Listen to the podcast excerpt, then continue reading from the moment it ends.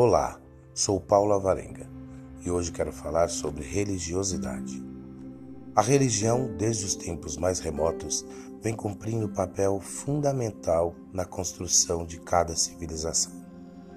O homem sempre se conectou com uma fonte que ele acreditava impor limites ao seu lado irracional. O canibalismo, por exemplo, marca a falta dela, e com isso a razão se torna aliada das mais variadas formas que o ser humano encontrou para viver com retidão através da espiritualidade. Com isso, temos registros de civilizações extintas com expressões religiosas das mais diversas naturezas. Portanto, de fato, não se pode permitir que se roube o direito de qualquer forma de expressão da fé de um indivíduo sempre buscando a energia necessária para que aconteça o bem maior ordenado por um Criador. Assim, deu-se o início da filosofia, onde, pautada sempre nos conceitos religiosos, o homem foi recebendo na sua mente chamas vivas de sabedoria, ensinamentos pautados na consolidação da empatia, altruísmo, serenidade e amor. E então, o que vamos dizer sobre as guerras que religiões travam umas com as outras hoje em dia? No meu entendimento, é pura falta de empatia e amor incondicional. Não existe um imperialismo religioso. O que há é uma incontrolável leveza dos seres de se conectarem com aquilo que tradicionalmente é de fato a verdade que eles conhecem. Como defender o cristianismo, por exemplo, como a única religião válida?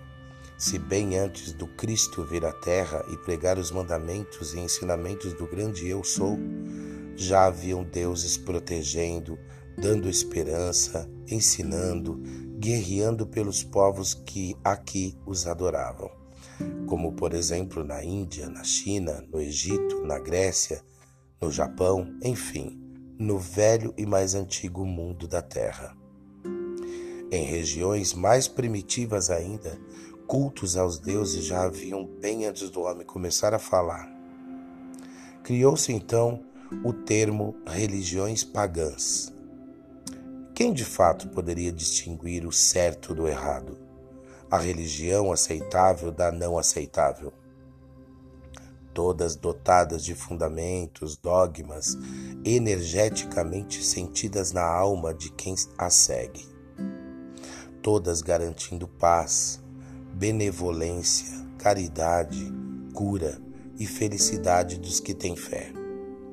E chegamos nos dias de hoje, onde despertos já sabemos por onde andam nossos deuses, de onde se conectam com as civilizações terrenas.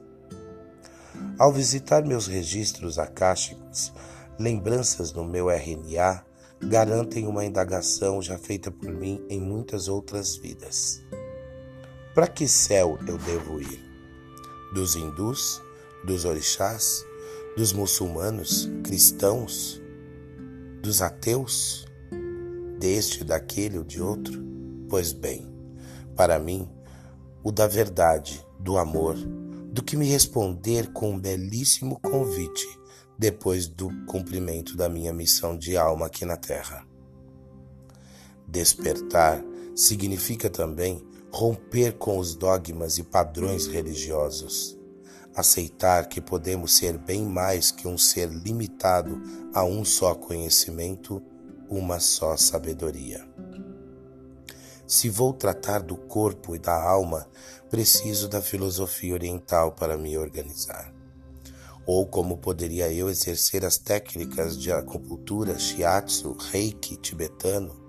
Como eu poderia praticar a cura espiritual através da radiestesia sem antes ter uma intimidade sincera, um amor sensível pelos deuses do Egito, ou deixar de respeitar as, e seguir a filosofia do budismo, já que surgiu a técnica nove mil anos antes de Cristo nessas regiões. Como eu poderia descobrir o caminho certo para orientar alguém que esteja perdido, sem a ajuda de um oráculo indiano ou um oráculo de Ifá. Retirar da vida das pessoas certas maldições e magias sem a ajuda dos orixás, sem a presença do Mestre Jesus. Vê como todos esses estão conectados nesse campo da batalha? Tudo em nome do grande Criador, sem padrões, aberto e amando os povos que me rodeiam. Pude caminhar para além daqui. Já posso, inclusive, voar pelas estrelas e de repente me ver dentro de uma nave arcturiana. Gratidão. Até o próximo podcast.